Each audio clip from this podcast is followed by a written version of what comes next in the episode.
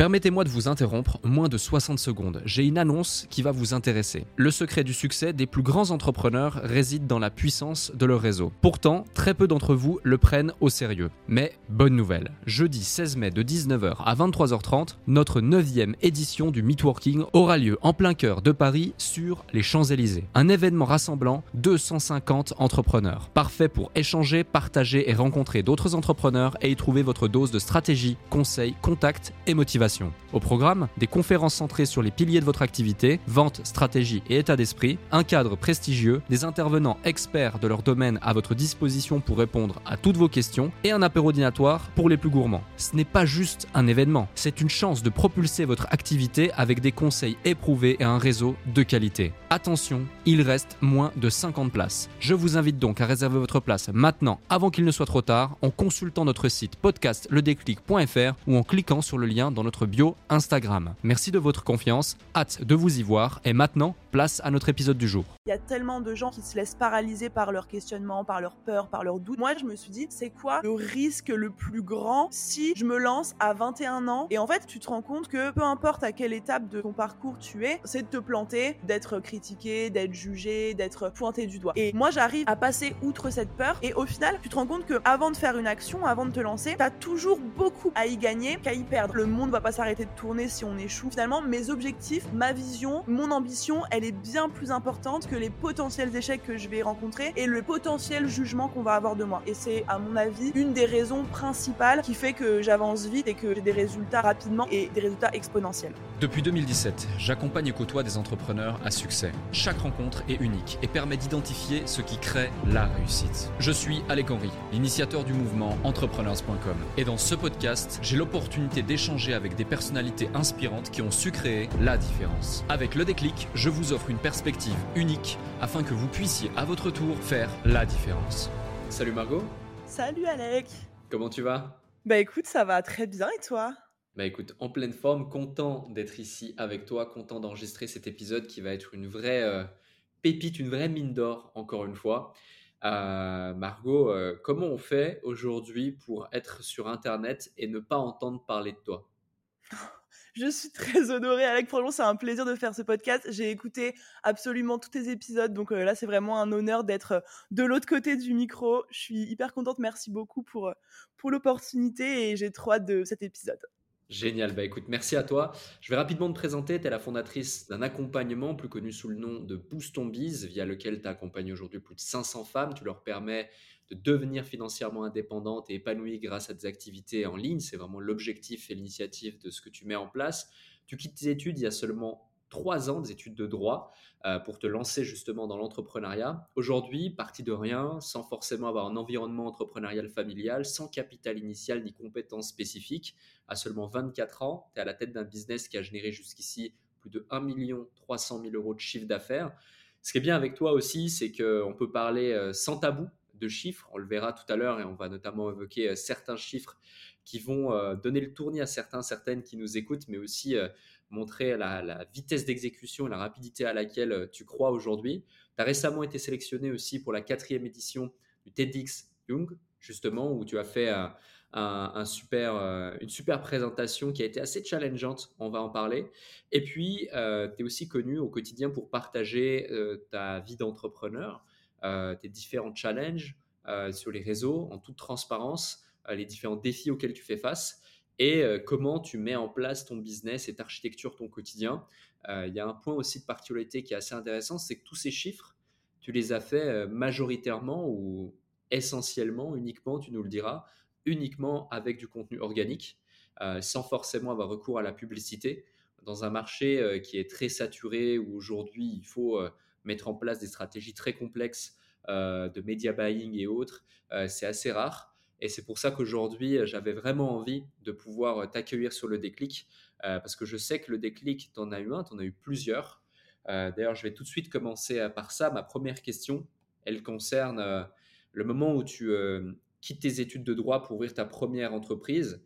tu dis souvent avoir eu un déclic lors d'un voyage, ton voyage en Australie après ta licence quel a été le moment décisif qui t'a convaincu de changer de cap et de te laisser euh, partir dans cette aventure qu'est l'entrepreneuriat?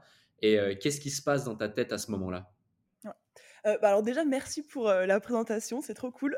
du coup, comme tu l'as dit, j'ai eu, mon premier déclic, mon premier énorme déclic quand j'étais, en Australie. En fait, je suis partie, j'ai fait trois ans de fac de droit et je suis partie en Australie parce que je me rendais compte que j'étais pas du tout à la bonne place. Je j'aimais pas particulièrement ce que j'apprenais, j'aimais pas particulièrement l'environnement, dans lequel j'étais, l'entourage que j'avais et j'ai ressenti le besoin de m'éloigner, de prendre de la distance pour prendre un peu de recul et et comprendre un petit peu mieux, où je voulais aller, dans le futur et en arrivant en Australie, j'avais absolument aucun plan en tête. Dans ma tête, je prenais une année de pause et j'allais reprendre mon master ensuite en, rentrant.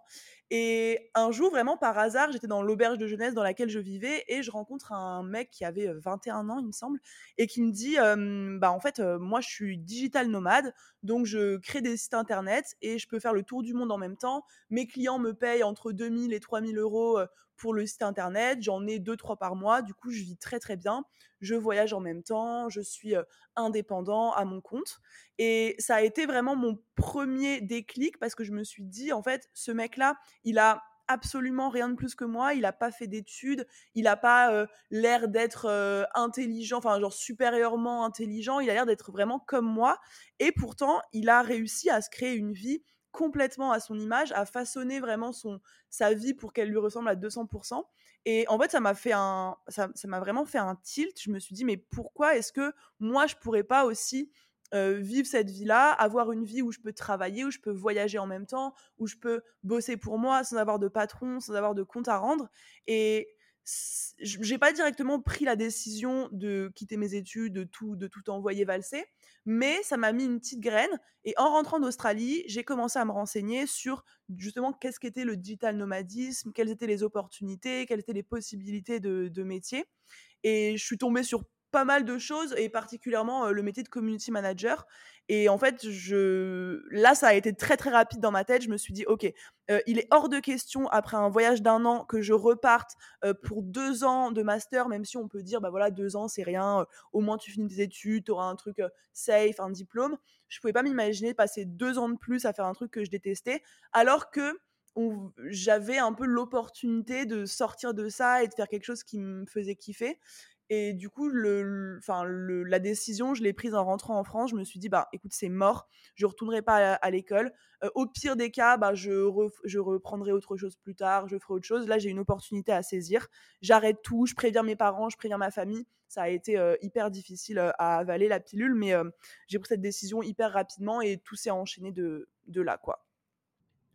C'est super intéressant parce que tu dis euh, directement, voilà, je préviens ma famille, je préviens tout le monde, c'est difficile à avaler la pilule. Qu'est-ce qui fait que euh, bah, tu, oses et euh, malgré justement les craintes, les peurs, les recommandations peut-être à l'encontre de cette volonté entrepreneuriale de ton entourage, tu y vas quand même alors que finalement tu n'es pas issu d'un cadre entrepreneurial initial. Et certes, même si tu t'es renseigné avant de prendre cette décision, ça vient d'une rencontre, qui se passe complètement par hasard. Euh, et puis tu te dis, euh, vas-y, euh, j'y vais, c'est maintenant, limite un peu one life, il faut tenter. Et, et, pourtant, tu sais, il y a beaucoup de gens, et j'imagine que tu le vois aujourd'hui, tu es très présente sur les réseaux, tu as énormément de gens qui te contactent, qui te sollicitent, qui doivent se poser plein de questions. Il y a beaucoup de gens qui malheureusement sont littéralement paralysés et viennent éteindre cette petite flamme qu'ils ont au fond d'eux, qui est leurs ambitions, à cause justement du regard des autres ou à cause de cette prise de risque. Qu'est-ce qui fait que chez toi, spécifiquement, tu as outrepassé ça relativement rapidement? Parce qu'un des traits de caractère que tu as, c'est cette énergie qu'on ressent quand on t'entend, quand on t'écoute, et aussi cette rapidité d'exécution que tu as déjà évoquée à plusieurs reprises. Euh, est-ce que ça a été vraiment capital pour toi, ça spécifiquement, ou est-ce qu'il y a autre chose qui t'a permis d'aller de l'avant? Ouais, alors moi je pense que des, un des facteurs vraiment de ma réussite et de ma croissance rapide, c'est ça justement, c'est que j'ai une capacité et qui est, je pense, assez naturelle chez moi. Donc j'ai eu de la chance à ce niveau-là. Je pense que ça peut se travailler, enfin même je suis sûre que ça se travaille et c'est ce que je bosse énormément avec mes clientes parce que comme tu dis, il y a tellement, tellement de gens, une grande majorité de gens qui se laissent paralyser par leurs questionnements, par leurs peurs, par leurs doutes et qui du coup passent tellement de temps dans leur tête et et, du coup, forcément, bah, tellement peu de temps à agir que forcément, les résultats prennent du temps à arriver, voire n'arrivent jamais parce que bah, se lance jamais. Et moi, j'ai ce truc de mmh, d'être comme tu dis un petit peu en mode one life, un peu genre bah qu'est-ce que je risque vraiment à essayer? Genre là pour me lancer dans l'entrepreneuriat, je me suis dit vraiment c'est quoi le, le, risque le plus grand si je me lance à 21 ans après, mes, après avoir fait 3 ans de droit? C'est quoi vraiment le, pire scénario qui va se passer? Et moi, j'ai toujours ce, ce réflexe-là de me demander, OK, qu'est-ce que je risque si je le fais? Et en fait, tu te rends compte que peu importe à quelle étape de ton parcours tu es, tu risques jamais grand chose. En fait, la seule chose que tu risques, c'est d'échouer, c'est de te planter et c'est peut-être d'être critiqué, d'être jugé, d'être pointé du doigt. En fait, je pense que c'est la plus grande peur de tous les entrepreneurs, c'est bah, la peur du jugement, la peur du regard des autres. C'est la plus grande peur de tous les gens, je pense, en règle générale. Et moi, j'arrive à, mmh, à, passer outre cette peur en, fait, en, faisant un peu une balance entre tout ce que j'ai à perdre si jamais j'ose pas le faire, si jamais je le fais pas, bah, quelles sont toutes les choses à côté desquelles je vais pouvoir passer. Et, me demander aussi quel est le, pire scénario qui va m'arriver si jamais j'ose et que ça marche pas comme je veux. Et à côté de ça, je réfléchis à qu'est-ce qui pourrait se passer et qu'est-ce que je pourrais obtenir si jamais je réussis à oser, si j'arrive à passer outre mes peurs, outre la peur de l'échec, outre la peur du regard des autres? Et au final, tu te rends compte que avant de faire une action, avant de te lancer, euh, tu as toujours beaucoup, beaucoup, beaucoup plus à y gagner qu'à y perdre. En soi, dans l'entrepreneuriat, on joue pas notre vie, euh, on joue, on joue pas la vie de qui que ce soit. Le monde va pas s'arrêter de tourner si on échoue. Personne personne va tomber malade, personne va mourir.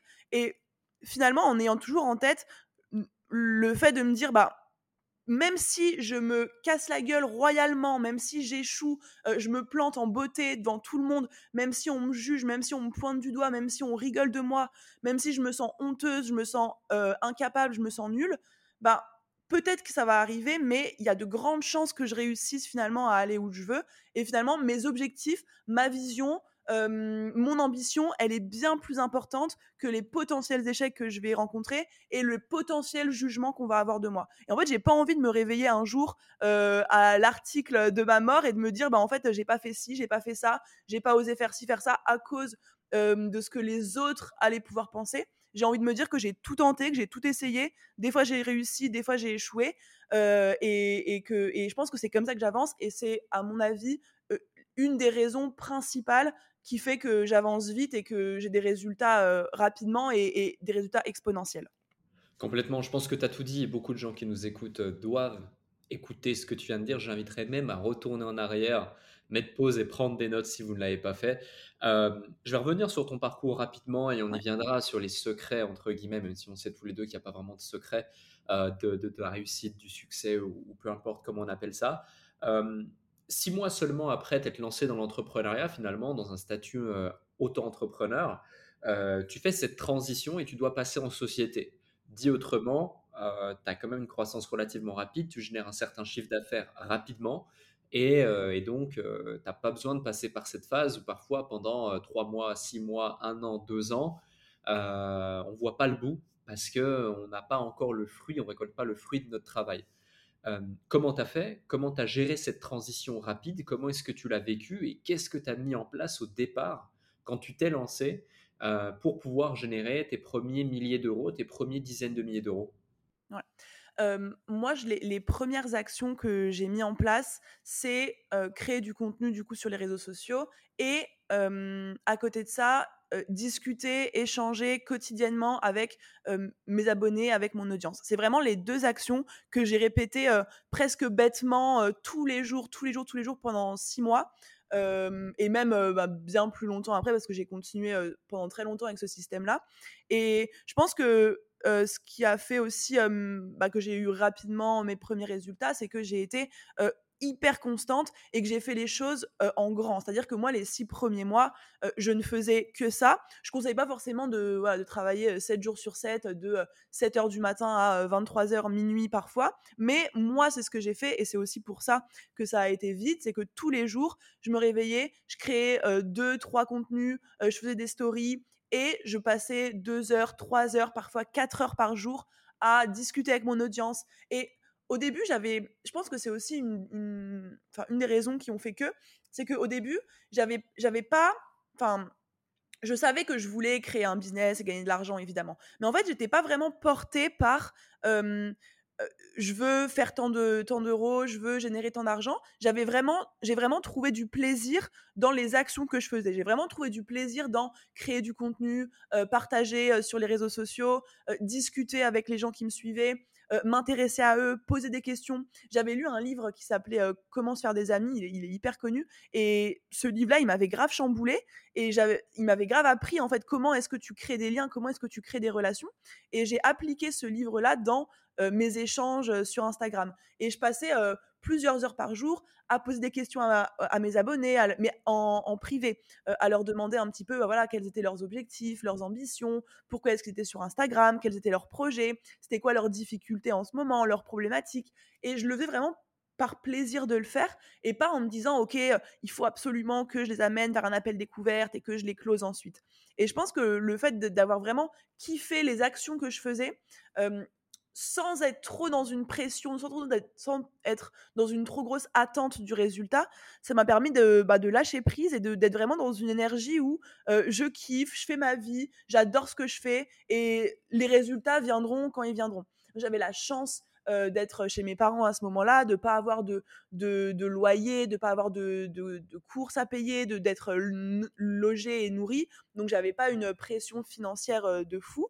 Et du coup, je me suis laissé le temps. Et en fait, en me laissant le temps et en lâchant prise et en faisant tous les jours ces actions primordiales qui étaient de créer du contenu et de créer du lien individuellement avec mes abonnés, bah en fait, il s'est rien passé le premier mois, il s'est rien passé euh, un mois, un mois et demi, deux mois, et en fait, presque du jour au lendemain, j'ai eu une première demande, une deuxième, une troisième, et après tout s'est enchaîné hyper rapidement. Et c'est comme ça en fait que, que, je me suis lancée et que j'ai réussi à avoir mes premiers résultats en, euh, en quelques mois, quoi. Ok, ok, excellent. Et qu'est-ce que tu leur vendais justement à ces, premiers, euh, ces premières sollicitations? En gros, moi, vu que j'avais fait une formation du coup de community manager, mais j'ai jamais vraiment été CM. Enfin, j'ai eu un petit contrat quasiment gratuitement. Enfin, c'était 50 euros par mois. C'était vraiment pas ce qui me permettait de, vivre.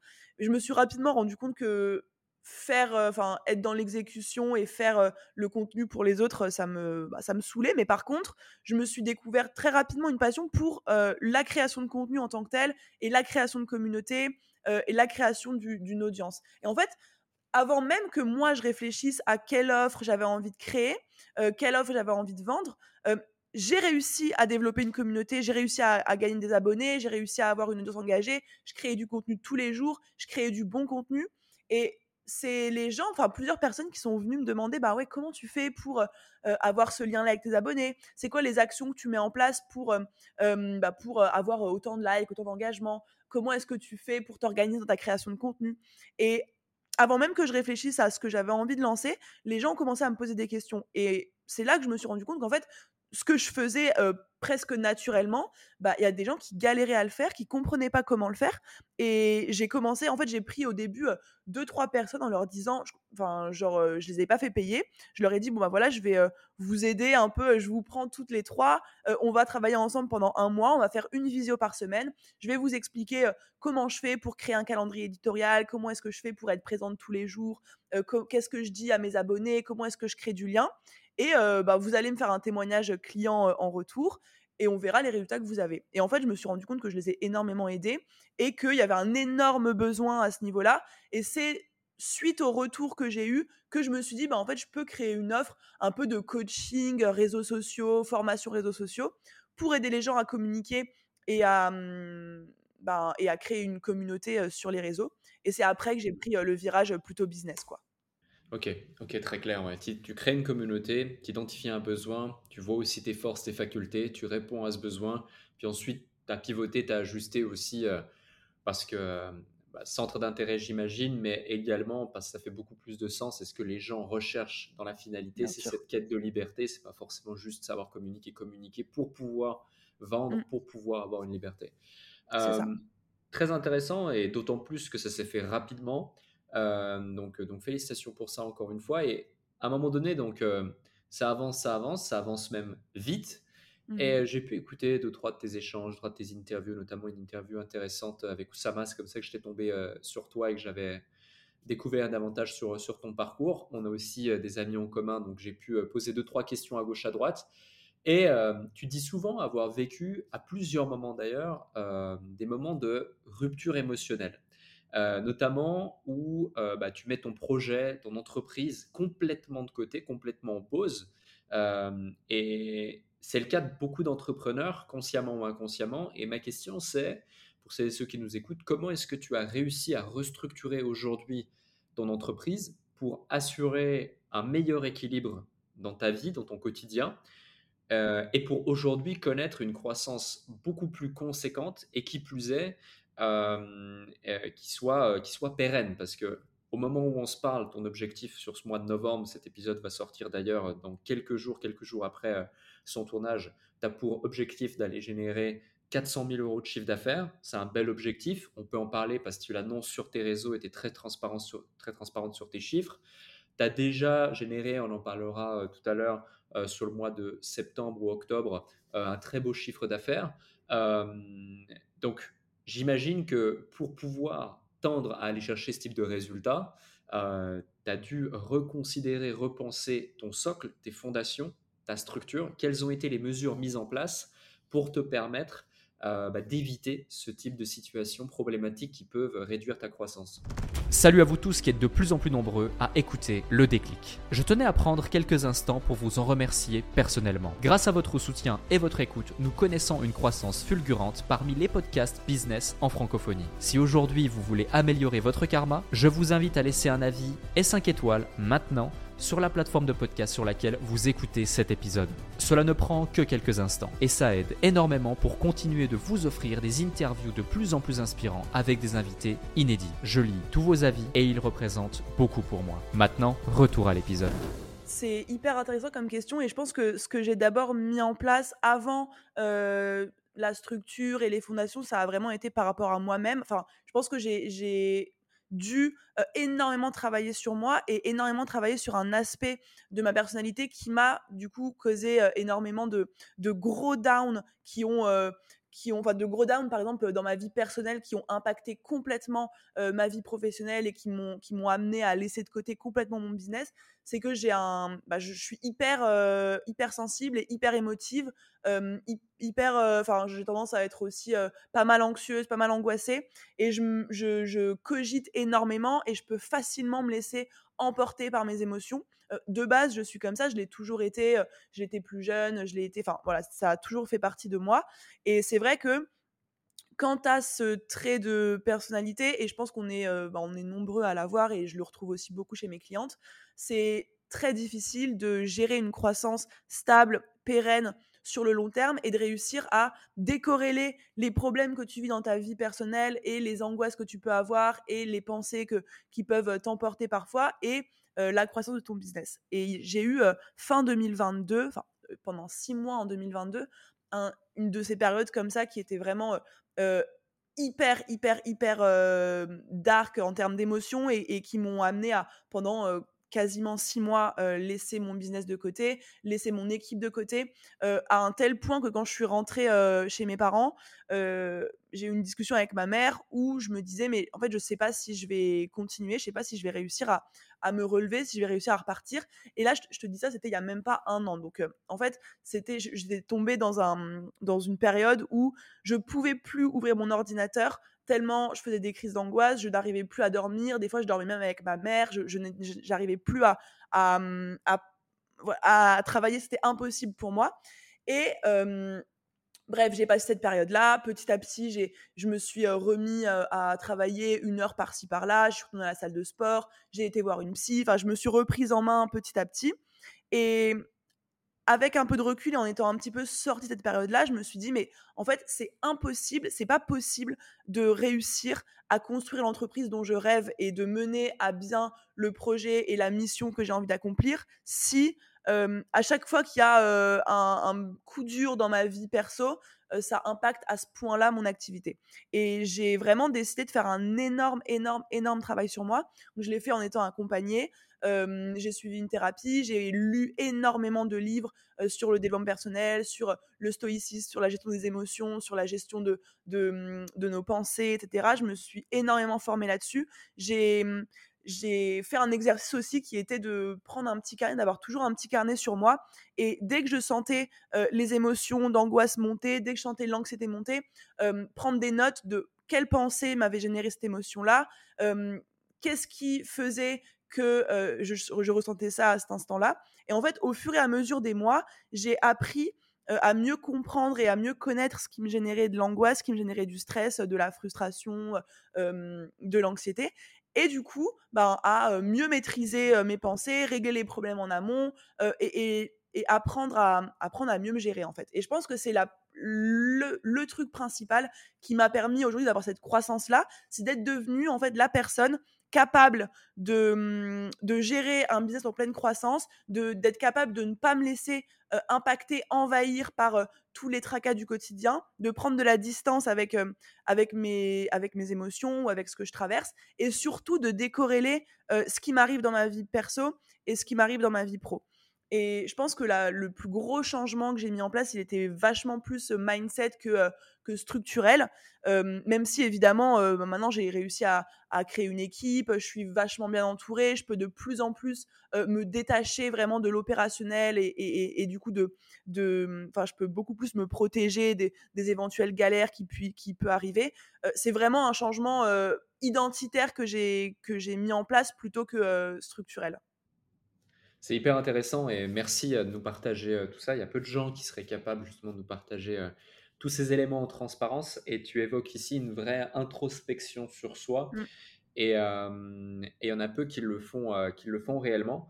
un, autre, un autre point justement que je voulais évoquer aussi avec toi, c'est qu'aujourd'hui, alors ça change de plus en plus, notamment grâce à des personnes comme toi, comme Justine, comme Aline, qui ont aussi pour initiative, pour ambition, pour envie de créer des, des, des, des, business qui permettent de mettre en avant les femmes et puis leur permettre de, de développer.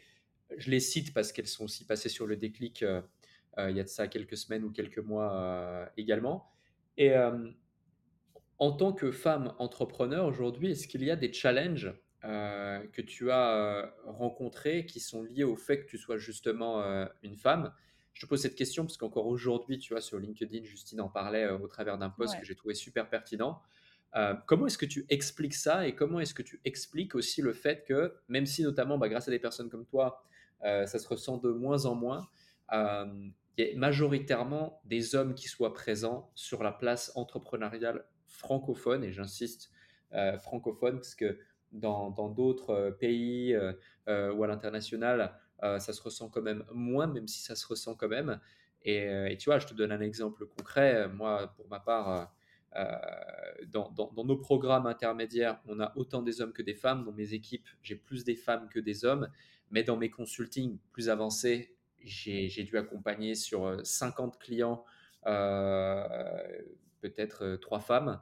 Euh, dans mmh notre mastermind, on a 35, 40 membres, on a euh, une femme, euh, deux femmes, pardon. donc, tu vois, c'est vraiment, c'est vraiment une grande question moi, que je me pose et, c'est la raison pour laquelle aujourd'hui, notamment sous le déclic, on, a, on invite de plus en plus de femmes. C'est littéralement un brief qu'on a établi dans nos process parce qu'on veut mettre en avant l'entrepreneuriat aussi féminin et motiver celles, celles qui nous écoutent, je dire celles et ceux qui nous écoutent, mais celles qui nous écoutent aussi, euh, pour promouvoir l'entrepreneuriat euh, à tous. Du coup, quelle est ta vision là-dessus? Toi qui au quotidien, on a fait de cette vision une réelle mission?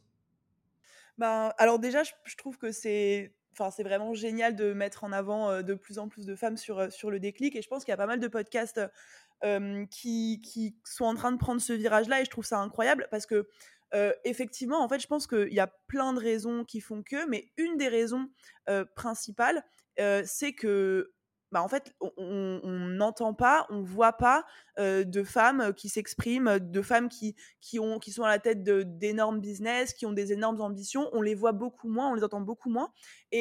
Je pense que c'est ça vient de base du de mmh, peut-être d'un conditionnement plus général qui qui, remonte à je sais pas plusieurs centaines milliers d'années on n'a jamais vraiment appris aux femmes à enfin on les a jamais comment dire on a beaucoup plus appris aux hommes à gagner de l'argent, à nourrir le foyer, à aller chercher des ambitions. c'est hyper ancré dans les valeurs des hommes de d'être ambitieux, de, de gagner de l'argent. les hommes ont aucun problème, tu vois, à dire bah, je veux être millionnaire, je veux faire beaucoup d'argent. Et pour les femmes, c'est radicalement différent, même si encore une fois aujourd'hui ça évolue et moi j'ai plus que tout envie de contribuer à ça. Je pense que on a vu qu'on n'a jamais trop appris ça aux femmes. Il y a encore 50 ans de ça, les femmes, elles n'avaient même pas de compte bancaire, elles n'avaient pas le droit de disposer d'argent comme elles le souhaitaient. on a encore un énorme travail à faire pour arriver à un équilibre entre les femmes et les hommes dans l'entrepreneuriat. Et aujourd'hui, je pense que, enfin, je trouve que ça avance de plus en plus vite. Moi, je suis hyper contente de ça. Je suis hyper contente de, enfin, j'ai pas comment dire, je, suis pas hyper critique contre ça et j'ai pas, j'ai pas envie de me plaindre et de déplorer ça parce qu'au contraire, je trouve que ça avance de plus en plus. Il y a de plus en plus de femmes qui sont mises en lumière, qui, qui s'expriment, qui prennent la parole. Mais je pense que les femmes ont plus peur de le faire, ont plus peur d'être critiquées, ont plus peur de pas être à la hauteur parce que, encore une fois, je pense que c'est pas parce que parce qu'elles sont nées femmes, mais parce que c'est un peu un, conditionnement général, qui est accentué par le fait que, bah, vu que les femmes voient pas spécialement d'autres femmes qui s'expriment, bah, elles ont forcément moins de représentation, donc euh, bah, elles vont pas forcément y aller. Moi, je sais que quand je me suis lancée, par exemple, enfin, je tape interview entrepreneur sur YouTube, il y a zéro femme, il y, a, y, a, zéro interview, zéro success story en France surtout, où on entend des femmes, où on les voit s'exprimer. Et je pense que c'est ce qui fait aussi aujourd'hui que, mmh, bah, que les femmes se lancent moins et aussi que, enfin, je pense que les femmes se lancent de plus en plus maintenant, y a, enfin voilà, c'est mmh, qu'il y a cette nouvelle vague de business en ligne. Je pense que c'est le genre de business où il y a zéro barrière à l'entrée et où être une femme, ça t'empêche en rien d'avoir les, les mêmes résultats qu'un homme, comparé à des business peut-être où tu dois avoir, enfin où tu dois, je sais pas, investir, trouver des investisseurs ou alors des gros postes dans des grosses entreprises. Il y a encore, je pense, des, des difficultés quand tu es une femme. Pour le coup, dans l'entrepreneuriat en ligne, je trouve qu'il y a, enfin, tu peux être une femme et tu peux aussi bien réussir qu'un homme. Il n'y a aucune barrière qui t'en empêche. Et de plus en plus de femmes se lancent. Maintenant, je pense qu'il y a encore un travail à faire sur l'ambition qu'ont les femmes qui se lancent. Moi, je sais que y a beaucoup de femmes dans mon programme qui, enfin, la majorité des femmes qui arrivent dans mon programme sont en mode, bah moi, je veux lancer une petite activité, je veux faire 2, 3, 4, 5, éventuellement 10 000 euros par mois. Mais voilà, je, n'imagine même pas aspirer à plus. je me suis même jamais posé la question de d'aller plus loin. Et moi-même, par exemple, quand je me suis lancée, dire genre je veux être millionnaire, ça sonnait pas bien. Et comparé à un homme qui est beaucoup plus à l'aise avec ça. Et je pense que on a encore du travail à faire pour montrer que ben, genre les, les femmes ont le droit et ont la possibilité et ont la capacité de d'être aussi ambitieuses que les hommes et de réussir aussi bien que les hommes et en, dans d'aussi grosses proportions. Et c'est pour aussi que moi, je parle beaucoup de mes chiffres et que je veux faire des gros chiffres, que j'ai aucun tabou pour en parler, que justement même j'en joue et que ça fait partie de ma ligne éditoriale à fond. C'est que j'ai envie de montrer à tout le monde évidemment, mais principalement aux femmes, que qu'elles peuvent ne pas se contenter d'une petite activité et que si elles veulent, elles peuvent aussi faire des millions d'euros, euh, elles peuvent aussi euh, atteindre des sommets, devenir la référence, être vues, entendues partout et que hum, j'ai envie de montrer la voie en fait et c'est pour ça que ça me tient autant à cœur d'avoir d'adresser mon message aux femmes, de parler d'argent, de parler d'ambition parce que je pense que enfin j'ai envie d'être parmi celles qui ouvrent la voie et qui montrent aux femmes que c'est possible quoi. Ouais, c'est super intéressant ce que tu évoques, notamment au niveau de celles qui rentrent dans ton programme. Déjà, il faut faire un grand pas mindset pour oser entrer dans un programme d'accompagnement, se faire confiance, investir en soi, etc. Que tu sois un homme comme une femme d'ailleurs. Euh, en particulier, j'imagine donc une femme euh, en basant sur ce que tu viens d'évoquer.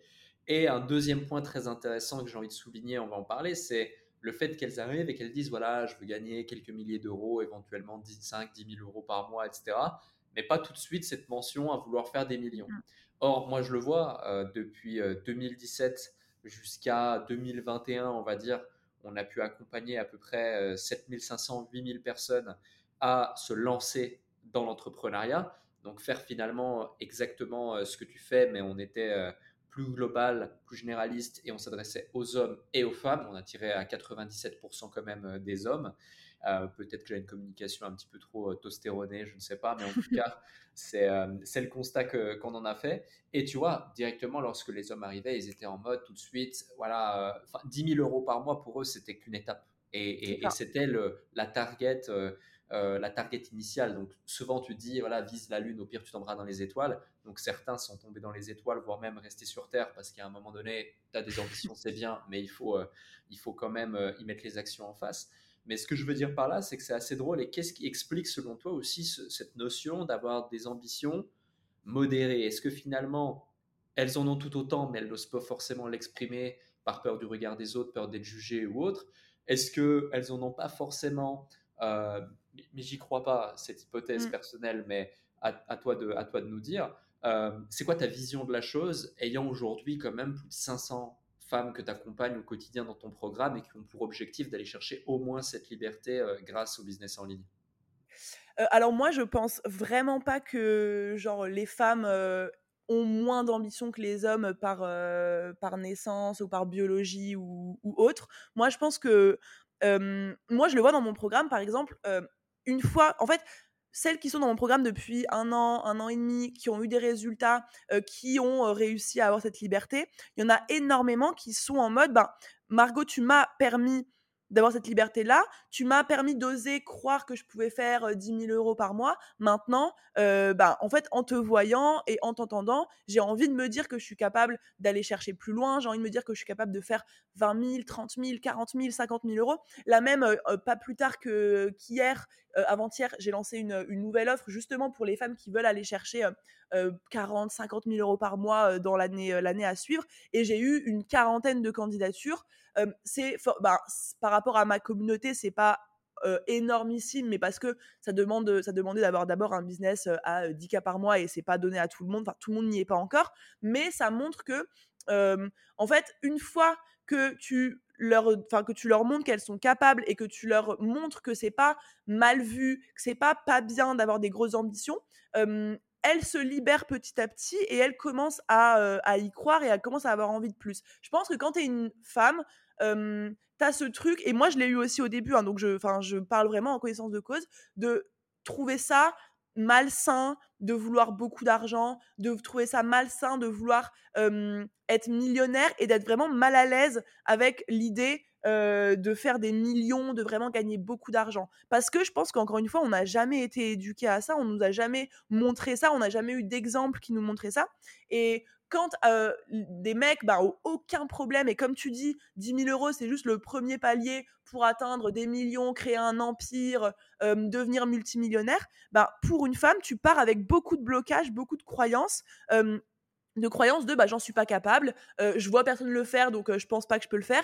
Et puis en plus ben on m'a dit que bah c'était pas bien d'être trop ambitieuse qu'il fallait pas. Ça c'est aussi un autre truc c'est que moi moi par exemple on m'a beaucoup dit parle pas, enfin te fais pas trop remarquer, te, enfin reste un peu à ta place, prends pas trop de place, reste, enfin voilà, reste gentil, reste, mais mais mais tu vois, on, nous incite pas à prendre notre place, à prendre la parole, à vouloir beaucoup, à vouloir être ambitieuse, à, à vouloir, enfin à, vouloir tout avoir, tout obtenir. mais au contraire, plus à rester un petit peu dans notre petit coin, pas faire trop de bruit, pas faire trop de vagues. Et je pense qu'il y a, il y a énormément de choses qui sont à travailler encore chez les femmes, mais je pense que c'est la raison principale qui fait qu'aujourd'hui les femmes sont globalement bah, moins ambitieuses que les hommes. après, enfin voilà, moi je pense vraiment pas que ce soit une question de biologie. Peut-être qu'il y a un petit peu de ça, j'en sais rien, mais je pense que c'est une énorme part de, de conditionnement et de, et de manque de représentation aussi, quoi. Ouais, complètement, je te, je te rejoins. un autre point, c'est que tu évoques là à l'instant que avant, en tout cas, tu parlais au passé, euh, faire beaucoup d'argent, devenir millionnaire, c'était quelque chose de perçu comme malsain pour toi. J'imagine, comme tu parlais au passé, qu'aujourd'hui ce n'est plus le cas. Euh, si c'est plus le cas, c'est quoi le, le switch, c'est quoi le déclic qui a fait que tu t'es dit, ok, en fait non, c'est ok, c'est ok, je peux gagner beaucoup d'argent, je peux générer des centaines de milliers d'euros par mois de chiffre d'affaires, je peux aller chercher 1 million, 2 millions, 3 millions par an, je peux devenir millionnaire, je peux aller chercher beaucoup d'argent si j'en veux, et en plus, je peux le communiquer et je peux aider les gens à le faire, je peux en parler ouvertement, publiquement, sur Internet, alors qu'on est en France. L'argent, c'est tabou, la réussite aussi. La France, c'est assez hypocrite pour ça. Euh, mais, euh, mais ouais, c'est quoi le, déclic, le switch qui fait qu'aujourd'hui, sans gêne, tu peux en parler et tu aimes ça Ouais. alors, je pense que déjà, il y a une raison. Enfin, moi, j'ai grandi dans une famille très, genre, très anti-capitaliste, anti-argent, anti-riche, très, enfin voilà, complètement à l'inverse de qui je suis et des valeurs que je prône aujourd'hui. Et je, pense que j'ai eu aussi une rupture avec, avec la vision qu'on m'a imposée depuis toujours. Les riches, c'est pas bien. Gagner trop d'argent, bah, c'est mal. Et puis, les riches, ils prennent tout l'argent des autres et puis ils sont égoïstes. Ils pensent qu'à eux. Et j'ai vachement été élevée avec cette vision-là. Et j'ai jamais trop compris pourquoi on me disait ça et pourquoi on me répétait ça au quotidien. Et je pense que si aujourd'hui je parle autant d'argent et que j'ai envie d'autant en gagner, c'est aussi parce que toute ma vie, un peu, on m'a bridé, on m'a dit que c'était pas bien. Et en fait, moi, j'ai réalisé et j'ai eu un énorme travail à faire sur mes croyances et sur justement ce que je pensais de l'argent parce que bah, forcément, je suis arrivée un peu dans l'entrepreneuriat avec les croyances de mes parents, même si elles étaient moins poussées et, et radicales que les leurs.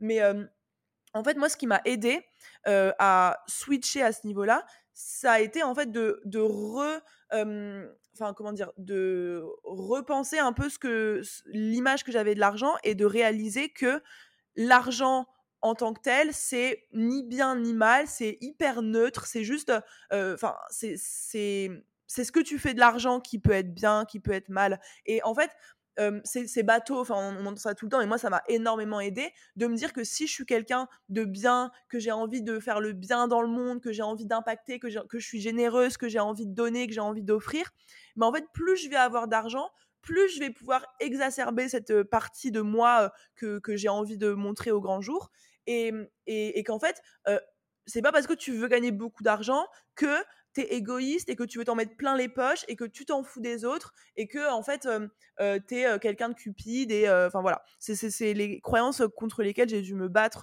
bah, avec moi-même et aujourd'hui j'ai plus aucun je pense que vraiment j'ai plus aucun tabou, aucune croyance limitante, croyance malsaine par rapport à l'argent. Je pense vraiment que plus je vais avoir d'argent, plus euh, le, mieux le monde se portera entre guillemets. C'est un peu prétentieux de dire ça, mais dans, ma vision des choses, je me dis que plus je génère de l'argent pour ma société, pour moi, plus je vais savoir en faire des choses bien, plus je vais pouvoir impacter les femmes, plus je vais pouvoir mettre, enfin, genre faire plaisir à mes proches, plus je vais pouvoir moi aussi ben, me régaler, kiffer ma vie.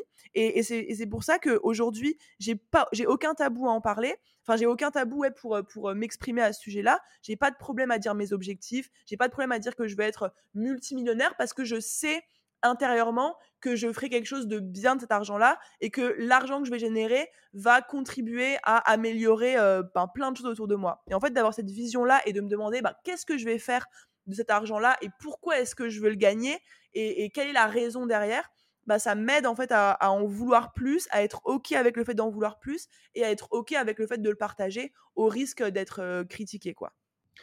Complètement. Maintenant, Maintenant que justement on, a compris que tu étais OK avec l'argent et que tu sais en générer, notamment euh, on reviendra tout à l'heure sur euh, un dernier chiffre que tu as partagé. En septembre, tu as fait plus de 230 000 euros de chiffre d'affaires, alors qu'il quelques mois, euh, tu faisais 30 000 euros de chiffre d'affaires et ce sans pub en plus. on viendra sur ces éléments, on viendra sur comment tu réussis à faire d'aussi grands et beaux résultats en si peu de temps. Mais avant ça, j'ai envie de revenir sur un événement qui s'est passé il n'y a pas si longtemps que ça. Euh, tu as récemment partagé que monter sur scène du fameux TEDx que tu as pu euh, faire a été l'une des expériences les plus terrifiantes, mais en même temps les plus incroyables de ta vie. Est-ce que tu peux nous partager justement de cette, euh, bah, phase, de cette préparation mentale, préparation physique que, tu as, que tu as dû mettre en place pour cette prise de parole et les leçons qu'il y a derrière? Ouais, alors moi j'ai toujours, enfin j'avais toujours rêvé de faire un TEDx, c'était dans ma dans ma bucket list, mais j'avais jamais vraiment creusé, qu'est-ce en quoi ça consistait. Pour moi, c'était juste je trouvais ça trop stylé, il y avait, tous les les personnes les plus inspirantes qui avaient fait des TEDx, donc je voulais trop en faire un et en fait quand on m'a contacté sur LinkedIn en me disant: «Bah voilà, on fait un TEDx sur le thème, quand l'impossible devient possible, on trouve que ton parcours, ton histoire, ça va, ça fit parfaitement avec le thème. Est-ce que tu voudrais ben, participer à la quatrième édition du TEDx Moi, dans ma tête, j'étais trop contente, trop heureuse. J'ai accepté bien évidemment directement. Et en fait, je réalisais pas du tout que c'était bien plus que faire une simple conférence ou faire un podcast ou une interview ou un contenu comme j'ai l'habitude de faire. En fait, ça, c'est, j'ai dû le préparer presque comme une pièce de théâtre limite, c'est-à-dire que j'ai dû apprendre en l'espace de. En plus, on m'a prévenu trois semaines avant, donc c'était vraiment, vraiment short comme délai. En l'espace de trois semaines, j'ai dû réfléchir à, un texte. Je devais faire 1500 mots maximum. Donc, il fallait que je véhicule une idée en 1500 mots, en parlant de mon parcours, mais sans faire du moi-je, moi-je, en réfléchissant aussi à des choses que, que les autres allaient pouvoir appliquer. donc, toute la partie réflexion du texte, toute la partie aussi, comment dire, bah, apprendre à s'exprimer, apprendre à, poser sa voix. Moi, je suis quelqu'un qui est hyper hyper speech, je parle vite, je parle fort, je j'articule pas forcément bien. et du coup, j'ai eu toute une préparation aussi pour apprendre à, voilà, poser ma voix, à faire des pauses, à respirer pour, pour laisser des informations être digérées aussi la, posture que je devais avoir, la manière dont je devais occuper l'espace, comment est-ce que je devais me tenir. Et j'ai dû apprendre tout ça en l'espace de trois semaines. Et, en plus de tout ça, il y avait cette peur euh, panique que j'ai euh, et qui me vient de, bah pareil depuis toujours, de parler devant des gens. Moi, c'est vraiment pas un truc euh, avec lequel je suis à l'aise de manière innée. C'est un truc que je travaille, mais c'est pas du tout quelque chose qui me met à l'aise d'être devant un public.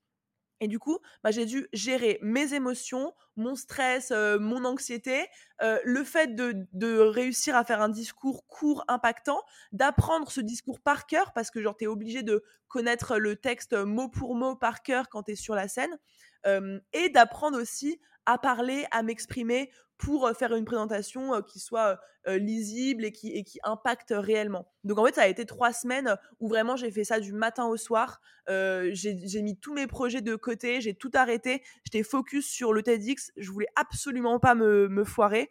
C'était beaucoup trop important pour moi. Donc finalement, ça s'est bien passé, même si c'était terrorisant d'être sur scène. De, c'était vraiment comme une pièce de théâtre, mais, mais j'en retire bah, que, du, que du positif. Et en soi, bah, la leçon que j'en retire, c'est encore une fois que même, enfin, peu importe à quel point ce que tu t'apprêtes à vivre est terrorisant, peu importe à quel point c'est hors ta zone de confort, tu auras forcément toujours plus à y gagner, bah, à le faire, à y aller, à te préparer à fond, à tout donner. Encore une fois, j'aurais pu me foirer sur scène, ça aurait été ok, mais, mais je pense que ouais, ce que j'en retire, c'est que quoi qu'il arrive, peu importe à quel point l'expérience va être trop, terrorisante, ce sera toujours quand même mieux d'y aller à fond, de tout donner, et puis advienne que pourra. Complètement, et ça vaut pour absolument tout dans la vie, hein. euh, que ce soit l'entrepreneuriat, monter sur scène, ou quel que soit le, domaine. Euh, merci, pour, euh, merci pour ce partage. Et là, j'ai une question qui me brûle les lèvres depuis le début de, cette, de cet échange et qui va intéresser, je pense, plus d'une personne qui nous écoute, qui a un stade intermédiaire avancé. C'est que concrètement, il y a de ça quelques mois encore, tu faisais plus ou moins 30 000 euros par mois de chiffre d'affaires. Mmh euh, en septembre, tu en fais 230 sans publicité. Encore une fois, c'est euh, assez phénoménal et rare pour être mis en avant, même si aujourd'hui, c'est vrai qu'on est dans une ère où la publicité est de plus en plus difficile d'être en table front. Euh, la, journée du leads est de plus en plus longue. Donc, l'inbound et la capacité à créer un vrai trust organique avec l'audience fait que tu peux capitaliser dessus à long terme. Et c'est les mecs ou les nanas euh, qui ont réussi à créer une audience pendant plusieurs mois ou plusieurs années, qui vont réussir à capitaliser dessus, aller chercher beaucoup de chiffre d'affaires. On le voit même nous de notre côté, 90% de notre chiffre d'affaires, même si on dépense beaucoup d'argent en publicité, chiffre d'affaires direct et non indirect vient euh, de, l'organique et de la trust qu'on a créé avec les gens. Mais c'est quand même assez dingue aussi rapidement euh, de, faire, de faire ce pas de géant et cette croissance. et surtout que derrière, c'est pas juste un casse, c'est pas juste un mois de septembre qui explose. J'imagine que tu as aussi eu un, beau résultat en octobre. Euh, et surtout, là, en novembre, ton objectif, c'est de chercher 400 000 euros. Euh, là, pour le coup, connaissant les chiffres de la place infoprenariale en francophonie, 400 000 euros, tu fais partie du top 10 des infopreneurs en francophonie sur, ta, longévité, on va dire, ce qui sont arrivés il y a de ça un an et demi, deux ans, et du, podium des femmes qui, expriment l'entrepreneuriat. Donc franchement, c'est assez dingue. Euh, c'est quoi le secret? C'est quoi les stratégies concrètes euh, que tu as mis en place?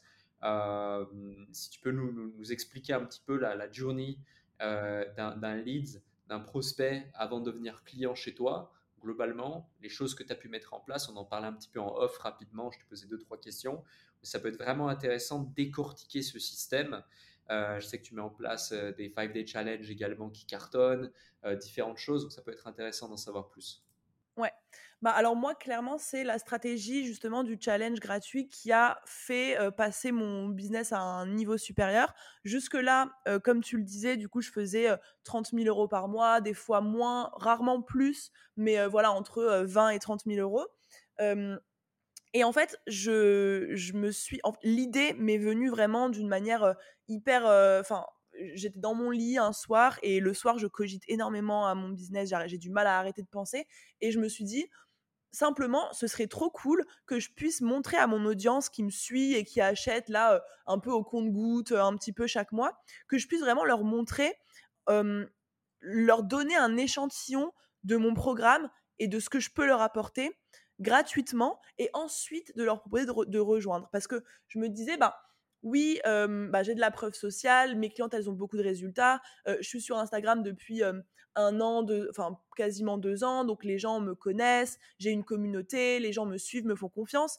Mais je, me, disais, bah, en fait, ils ne se rendent pas vraiment compte de tout ce que je peux leur apporter à travers mon, offre.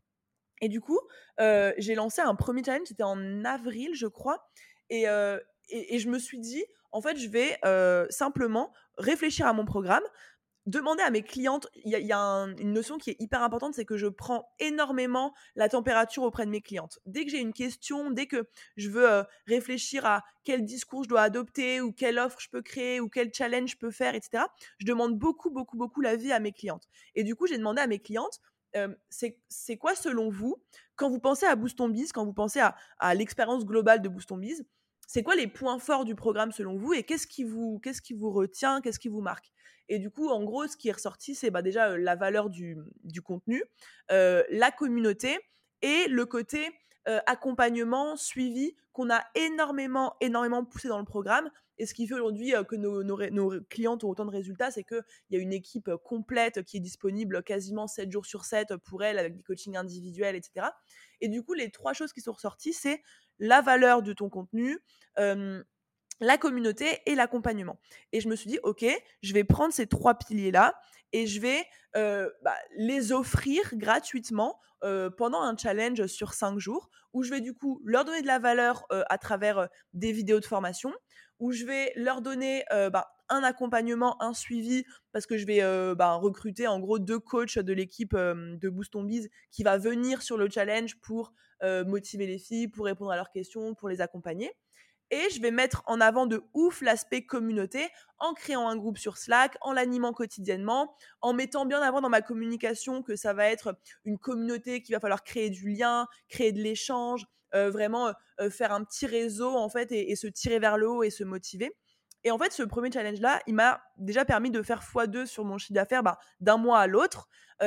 parce que pour la première fois, les filles, elles se rendaient vraiment compte de ce que c'était que Boost Biz, en fait, et de, vraiment comment on se sentait quand on avait tous les jours une vidéo de formation à faire avec un cahier d'exercice à remplir et des actions à mettre en place, des coachs qui te suivent et qui répondent à tes questions, et une communauté qui te motive, qui te pousse, une communauté dans laquelle tu peux être toi-même, tu peux partager si tu as un coup de mou ou si tu as une victoire, tu as plein de femmes qui te motivent, si tu as un coup de mou, plein de femmes qui sont là pour toi, pour t'écouter et j'ai pu reproduire en fait mon programme Boost on Biz. Et quand je me suis rendu compte de la puissance de ce système-là, je me suis dit ok en fait j'ai trouvé je pense, le comment dire, j'ai trouvé le, truc qui allait me, me, faire exploser parce que quand j'ai vu aussi l'énergie dans laquelle ça me mettait, à quel point je kiffais ça, à quel point j'adorais voir cette énergie, cette émulsion pendant cinq jours où il y a des centaines de femmes qui sont là en même temps, qui se tirent vers le haut, qui se, qui se motivent, ça mettait dans un mood de ouf, ça mettait l'équipe dans un mood de ouf et ça mettait les filles dans une énergie de ouf.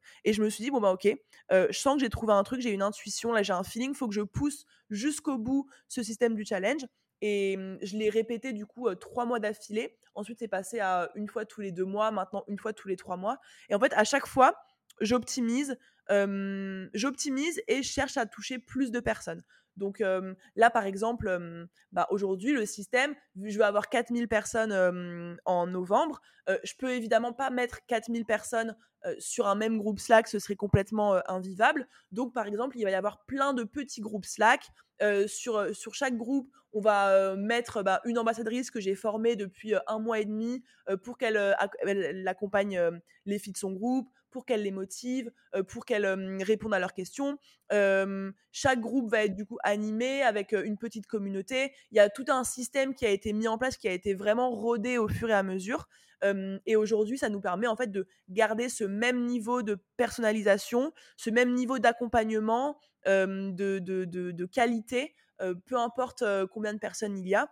Et je pense que ce système-là, il va me permettre de scaler. et je pense que c'est je peux aller encore beaucoup plus loin avec ce système-là en continuant à l'améliorer. Excellent, ouais, je pense que tu as tout à fait raison. Aujourd'hui, c'est plus ton marketing et ta vente qui fait ton produit, ton succès, ta pérennité. C'est l'inverse, c'est vraiment ton produit mmh. qui fait ton marketing, ta vente, ton succès, ta pérennité. Et je pense que tu fais partie de ces rares qui l'ont très vite compris. et c'est aussi quelque chose que j'identifie beaucoup, d'ailleurs, chez les femmes entrepreneurs. Alors, je ne veux pas faire de, de, généralisation, euh, mais, euh, mais c'est plutôt un point très fort et positif que je mets ici en valeur, c'est-à-dire que peut-être que pour euh, combler une sorte de syndrome de l'imposteur ou justement parce qu'elles ont pour volonté réelle de vendre un produit de qualité, et c'est pas juste un discours marketing, souvent j'identifie ça, c'est ce, ce, truc de vouloir créer un produit qui vraiment apporte du résultat. Donc, mmh, euh, mmh, donc mmh. ouais, ouais je, te, je, te, rejoins tout à fait. Et merci de nous partager ces éléments. C'est vrai que le 5-Day Challenge, on en voit de plus en plus euh, depuis quelques années euh, en, en, francophonie. Moi, pour la petite histoire, j'avais créé le tout premier sommet virtuel des entrepreneurs en 2000, je ne sais plus quand c'était, le tout début Covid. on devait faire notre deuxième séminaire et boum, après avoir vendu quelques centaines de places, le Covid nous est tombé dessus. Donc on a créé ce, ce, sommet virtuel. Euh, et, on l'a fait tous les samedis. Euh, ça durait, euh, ça durait pas plusieurs jours, mais ça durait entre 5 et, 9 heures selon les samedis, avec différents intervenants, etc. Et ce qui est incroyable, c'est que le premier sommet, on avait eu 1200 inscrits. on avait eu 1000 personnes connectées et 800 personnes sont restées pendant 12 heures connectées d'affilée. Donc J'imagine que certains ont fait des pauses sur aller aux toilettes ou manger quand même. Hein. Oui. Euh, mais, mais, selon les stats, en tout cas, c'était assez, euh, assez incroyable. C'est dire en fait à quel point les gens, quand ils vivent une expérience forte avec toi, avec tes coachs, avec ta communauté et ce, sentiment de faire partie de quelque chose, d'un mouvement, euh, c'est puissant. Donc je te rejoins sur la puissance de, de, de, de ce challenge, de cet exercice. un autre sujet, c'est qu'aujourd'hui, être une femme dans le business, dans l'entrepreneuriat, en particulier en France et en particulier qui gagne beaucoup d'argent, qui est transparente comme tu l'es, sur tes succès, mais aussi euh, sur euh, tes échecs, ou en tout cas sur tes apprentissages, euh, parce que là, on parle beaucoup de réussite, de succès, mais à chaque fois, même quand tu as un challenge ou quelque chose qui se passe, ou qu'il y a un truc qui marche moins bien, ou un bug quelque part, tu l'exprimes publiquement sur les réseaux, et je pense que c'est aussi cette transparence, cette authenticité qui plaît tant. Euh, malgré tout, on peut attirer euh, les faveurs de sa communauté, mais on peut aussi attirer les foudres euh, de la communauté. c'est que beaucoup de gens, malheureusement, le vivent très mal. Beaucoup de gens même arrêtent ce qu'ils font à cause du regard des autres. Toi, dans ton cas, comment est-ce que tu fais pour vivre avec les critiques éventuelles, les haters? Comment tu abordes la critique dans ton quotidien lorsque tu y fais face? Ouais, alors moi, je suis clairement de la team des gens qui le vivent super mal. Encore maintenant, en vrai, c'est pas c'est pas un truc auquel je me suis habituée plus que ça. ça a commencé ça, en fait, ça a commencé un petit peu, je pense, après la vidéo que j'ai fait avec, avec Oussama, et même un petit peu avant, je commençais à avoir des reels qui faisaient de plus en plus de, de, de vues, et du coup, qui a attiré un trafic pas forcément qualifié.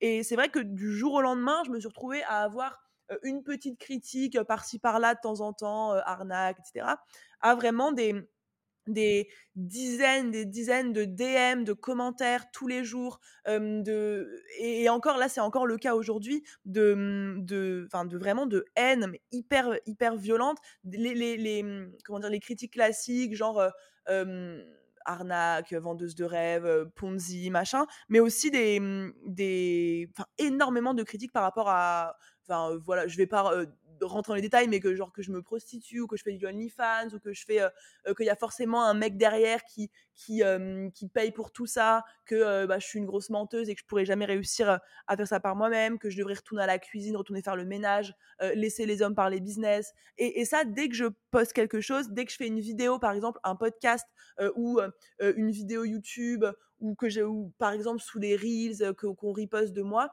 j'ai vraiment tout le temps des, des, dizaines voire des centaines de retours comme ça dans mes DM aussi. j'avais fait une vidéo avec un mec qui s'appelle Loïc Bourget, il y a des mecs qui venaient me voir dans en DM en me disant ah bah voilà après Oussama, tu t'es tapé Loïc, bravo, t'as compris la méthode pour arriver au succès. Et bref, et moi j'ai grave grave grave encore maintenant du mal à gérer ça. Il y a même des moments où je me suis dit est-ce que je vais continuer à parler d'argent? Est-ce que je vais continuer à m'afficher? Est-ce que finalement je vais pas être plus heureuse en en disant un petit peu moins et en réduisant un petit peu, enfin en, comment dire, en lissant un petit peu ma communication, en me faisant un petit peu moins remarquer? Et franchement, c'est vraiment un, débat interne que j'ai eu, avec qui j'ai discuté beaucoup avec mes potes et avec ma mère surtout, ma mère qui voit des commentaires comme ça, qui le vit pas forcément super bien non plus. Et mmh, je me suis vraiment demandé est-ce que je dois continuer? Parce qu'il y a peu de femmes en France qui parlent d'argent, qui en gagnent beaucoup, qui le disent. Et du coup, ben, j'ai l'impression des fois que la frustration, vu que moi, je suis un peu, je suis jeune, je suis une femme et je gagne beaucoup d'argent et je le dis et je dis que je veux en gagner plus, je suis un peu la cible facile.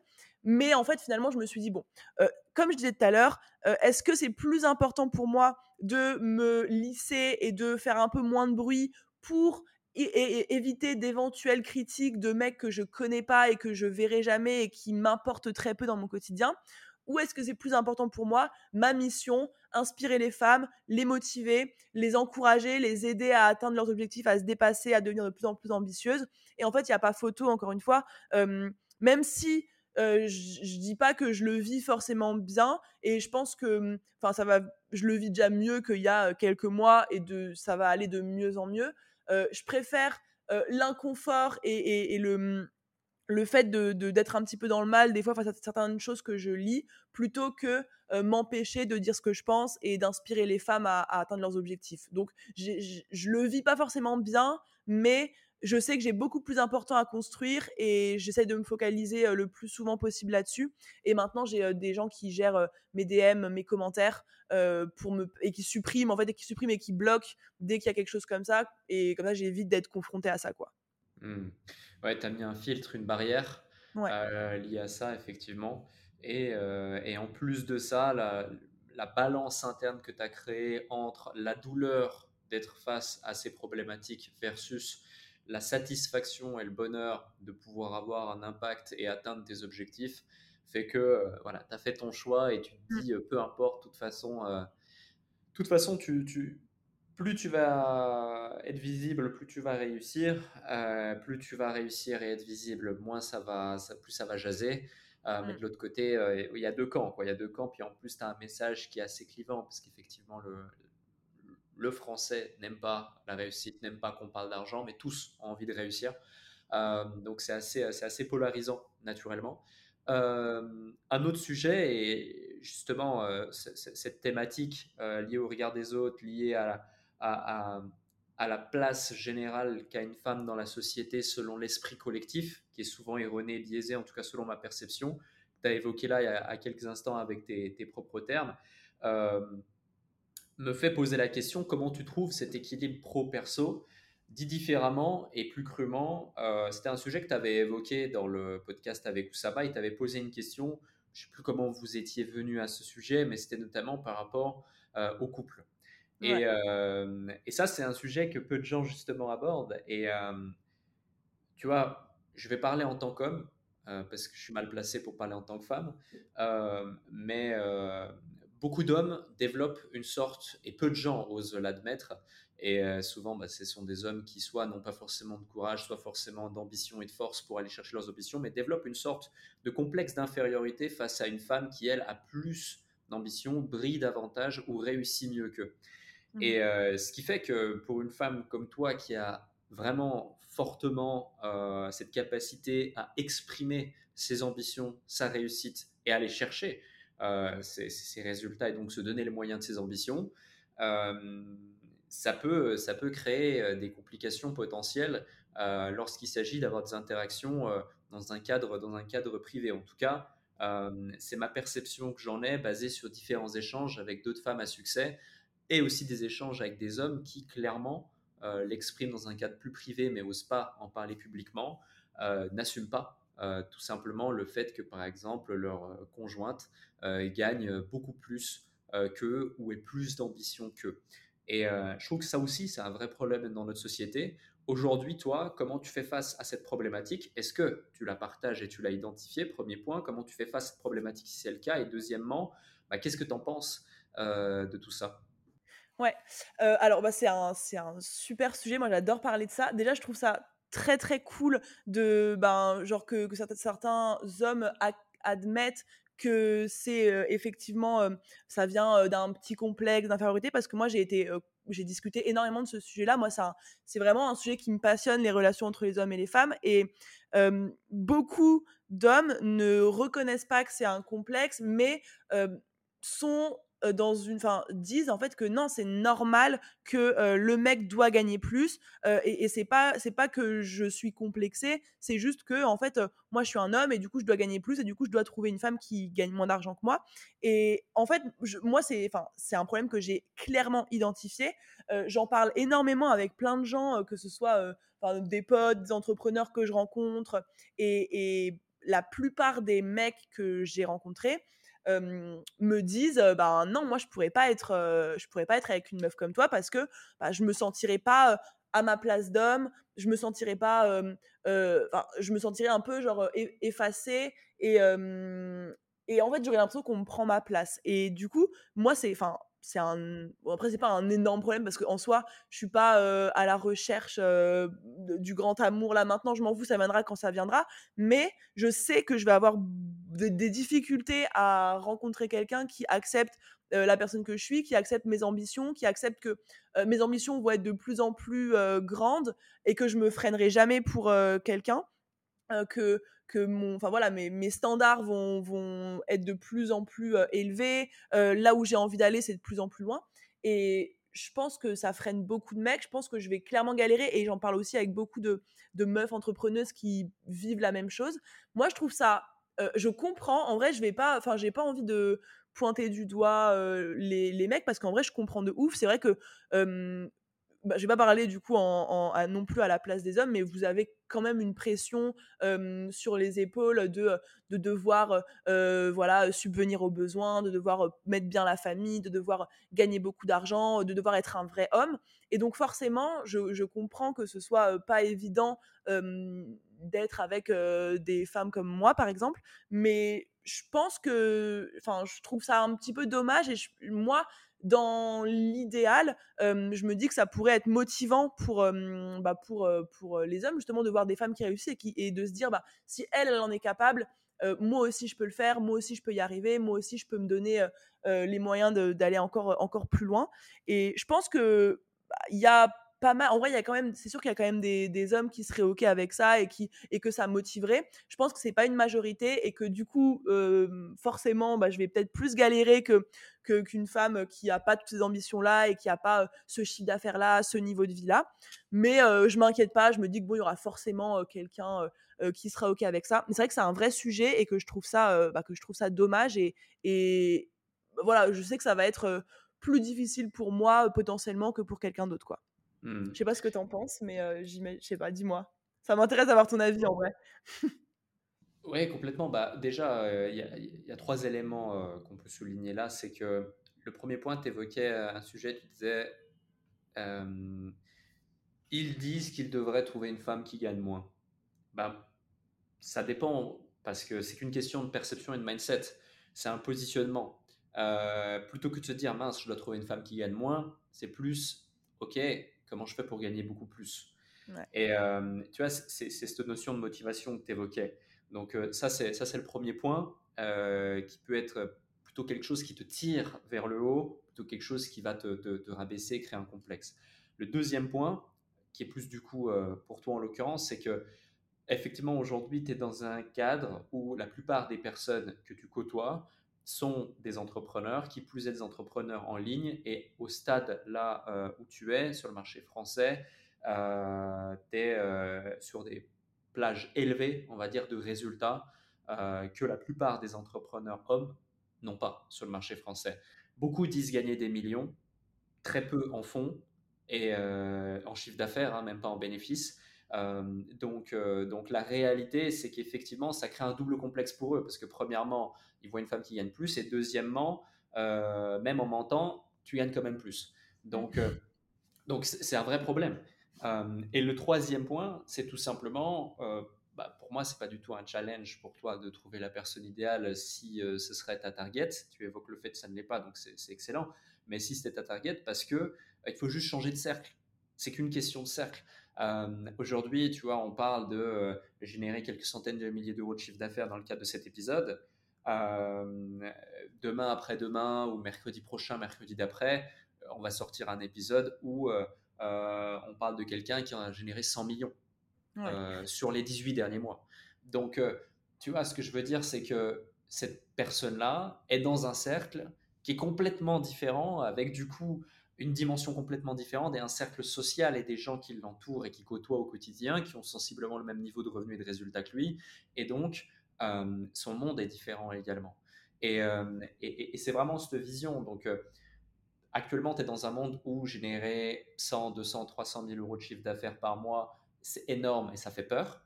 Euh, demain, tu peux être dans un monde où générer un million d'euros par mois, c'est la normalité.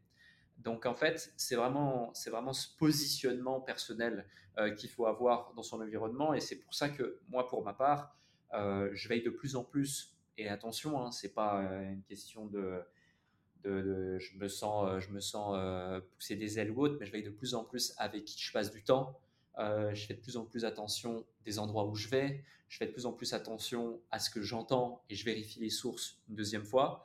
Alors que pendant beaucoup d'années euh, sur ce marché, euh, je me disais ah c'est sur internet donc c'est que c'est vrai. Ah il a dit ça donc voilà.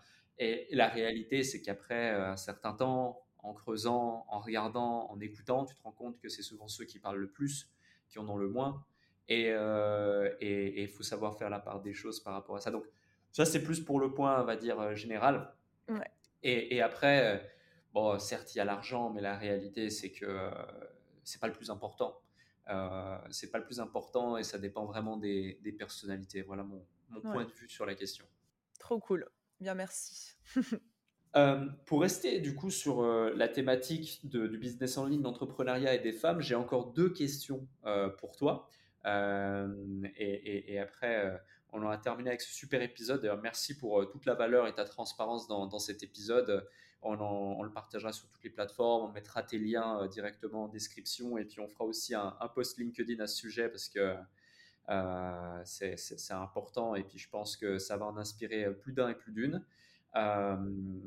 c'est si on a une femme qui nous écoute ici dans le cadre de cet épisode, une femme ou un homme, mais je sais que tu, coaches et accompagnes essentiellement, voire exclusivement euh, des femmes, euh, quelles seraient les différentes étapes que tu évoquerais, que tu lui partagerais pour pouvoir se lancer directement après l'écoute de ce podcast Dit autrement, la personne termine cet épisode, termine ce podcast, elle s'est dit, OK, j'ai eu le déclic grâce à Margot, c'est possible, si elle l'a fait, je veux le faire. C'est quoi les différentes étapes que tu lui recommandes de faire, de mettre en place dans sa vie, dans son quotidien pour réussir à aller générer ses premiers milliers, ses premières dizaines de milliers d'euros de chiffre d'affaires avec son business en ligne depuis chez elle? Alors moi, je pense que les étapes, elles sont plus simples que ce qu'on peut imaginer. Je pense que ce qui va être vraiment important déjà, ça, va être d'avoir la bonne attitude et le bon comportement, à savoir comme on l'a dit tout à l'heure, passer à l'action, être régulière, être constante, faire, les, faire les choses, se coucher le soir en sachant qu'on a fait ce qu'il fallait faire. Je pense que je vais donner les étapes concrètes parce que bah, c'est hyper important, mais le plus difficile, c'est pas vraiment les étapes parce qu'en soi, je trouve que, alors je dis pas je veux pas dire que c'est facile de, générer ses premiers milliers d'euros, dizaines de milliers d'euros. Je dis que la stratégie n'est pas forcément compliquée, mais ce qui est difficile, c'est d'avoir la bonne attitude, d'avoir la bonne bah, de faire les actions, d'aller au bout des choses, de persévérer, de pas lâcher l'affaire quand tu vois pas forcément les résultats, d'être discipliné, d'être constant. Une fois que tu as ça, moi, ce que je conseillerais en termes d'action concrète, c'est déjà d'être d'avoir des compétences ou d'être expert sur, sur ton sujet. Je sais pas trop si les personnes qui nous écoutent partent de 0-0 ou si elles ont déjà une compétence. Je pense qu'elles ont déjà plus ou moins un business, une activité. Du coup, ce que je ferais, moi, personnellement, c'est de d'aller moi je pense que le truc qui m'a fait aller rapidement avoir des résultats, c'est d'aller directement au contact de ma cible, directement au contact des gens que j'ai envie d'accompagner, des gens que je peux aider. Ça veut, enfin moi pour moi, le meilleur moyen d'avoir rapidement des résultats, c'est des discussions individuelles, one-one, avec les clients bah, que, que, tu pourrais potentiellement avoir. Moi, ce que j'ai fait quand je me suis lancée, je l'ai dit au début, c'est tous les jours envoyer des messages. J'étais vraiment en mode, j'envoyais, je crois, 30, 40 messages par jour à mes abonnés en audio. Je le faisais tous les jours, samedi, dimanche inclus, pendant 6 mois, 7 mois, 8 mois. Donc moi, ce que je conseillerais, ce serait de, faire ça, d'aller au contact, d'aller poser des questions, d'aller s'intéresser à ta cible, parce que je pense que un business qui fonctionne euh, et un business qui qui marche sur le long terme, c'est un business où euh, bah, la personne euh, à la tête de ce business connaît parfaitement sa cible, connaît parfaitement la personne qu'elle a envie de toucher, connaît parfaitement ses objectifs, ses ambitions, ses rêves, mais aussi ses frustrations actuelles, ses douleurs, ses problématiques, ses blocages, ses difficultés. Et je pense que plus tu vas connaître ça, plus tu sauras un peu naturellement ce que tu as à faire. Parce que si tu sais qui est-ce que tu vises et que tu connais la psychologie, la psychologie pardon, de cette personne-là, tu vas savoir quelle offre tu dois créer, tu vas savoir quelle attitude tu vas devoir adopter par rapport à elle, tu vas savoir quel contenu tu vas pouvoir créer, qu'est-ce que tu vas pouvoir générer comme émotion chez elle pour bah, lui vendre bah, ton offre? Parce qu'à partir du moment où tu connais les frustrations, où tu connais les douleurs et où tu connais les motivations, les rêves, les aspirations de ta cible, tu sais comment créer une émotion chez elle, tu sais comment mettre en avant que bah, voilà que tu es la bonne personne pour pour l'aider. Moi maintenant que je sais que ma cible, bah, voilà, elle rêve d'indépendance, elle rêve de liberté, elle en peut plus d'être dans un quotidien qui qui la fait pas qui la fait pas vibrer, elle en a marre de voir des gens réussir autour d'elle, de pas savoir par où commencer, de pas savoir quoi faire. Moi dans mon discours, quand je lui parle à elle en individuel ou quand je parle sur mes réseaux sociaux, bah, je dis voilà que je peux permettre à des femmes de devenir libres, de devenir indépendantes, de d'arrêter de se comparer de devenir les personnes que qu'elles admirent sur les réseaux sociaux.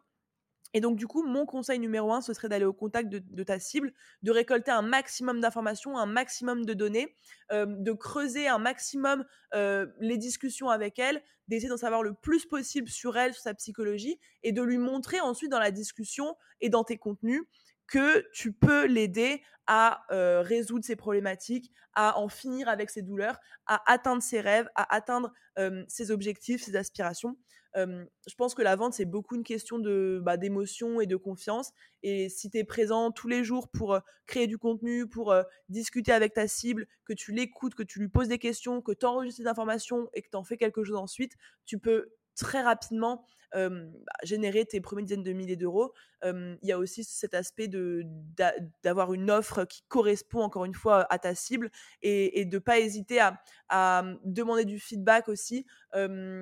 si je sais pas enfin, si tu as déjà eu des clients, tu peux aller retourner les voir et leur demander bah, qu'est-ce que tu aurais aimé de différent, qu'est-ce que j'aurais pu mettre en plus, qu'est-ce que je pourrais faire pour améliorer mon offre. Si tu n'as pas encore eu de clients, une des stratégies que j'ai utilisées, moi, ça a été de proposer mon offre gratuitement à quelques personnes pour pouvoir justement avoir ces retours-là et être constamment dans une démarche de connaître mieux ta cible, de créer du contenu qui lui parle directement et d'améliorer euh, l'offre que tu peux lui proposer, d'améliorer le service ou, la proposition que tu peux lui faire. Je pense que si tu fais ça tous les jours pendant une semaine, deux semaines, un mois, trois mois, six mois, et que tu lâches pas l'affaire et que tu te réveilles tous les matins et que tu fais ce que tu as à faire, il y a forcément un moment où ça finit par payer. Ce sera peut-être pas aussi rapide que ce que tu aimerais, ça prendra peut-être un peu plus de temps, ce sera peut-être difficile de garder le cap, mais si tu fais ça tous les jours, pendant des mois et des mois, jusqu'à ce que ça paye, il n'y a aucune raison que ça fonctionne pas.